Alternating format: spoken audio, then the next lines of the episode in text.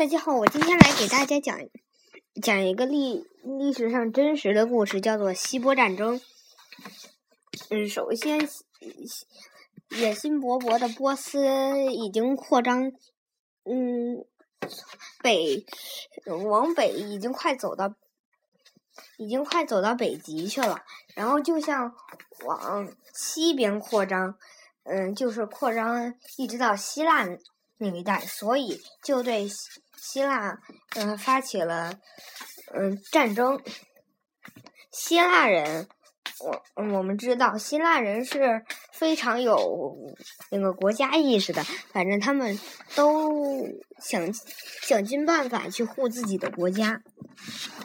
第一，第一次，希波战争一一一共发生过三次。第一次，嗯，波斯人还没有。达到希腊本土就被打败了。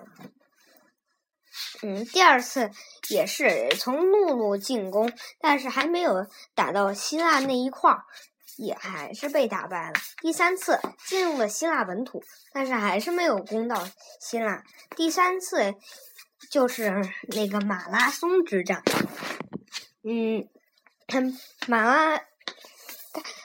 波斯人率领十万大军浩浩荡荡的进军进军进军希腊，从马拉松这个小小城登陆，然后然后因为当时的希希腊的军队只有一接近近一万人，而波斯人有十万人，所以他们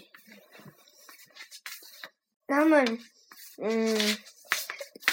其他军队奋勇抗敌，以一当十最终把希腊人又逐出了，嗯，不是最终把波斯人又赶回了波斯本土。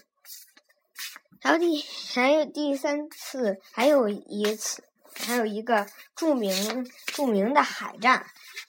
那次海战是波斯人用高大的舰队，呃，虽然但是波斯人。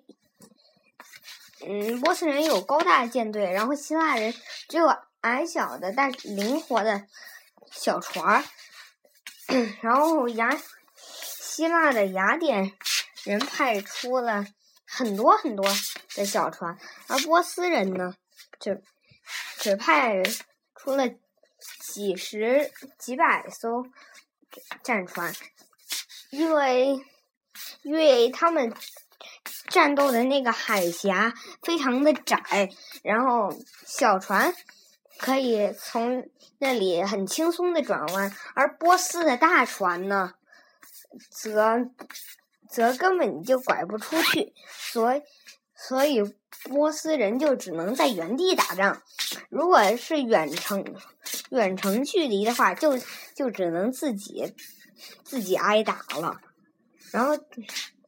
最后，雅典人最后用用灵活用一用自己的小船的尖尖头，然后去撞那些波斯的船，然后波斯的船经常会撞出一个大洞，并沉沉没沉没到海底去。最终，波斯人被打了个大败，几乎。他们的舰队几乎全军覆没，全军覆没。然后，然后，然后波斯人也就没有再想着去进攻希腊，并并变得腐败了起来。谢谢大家。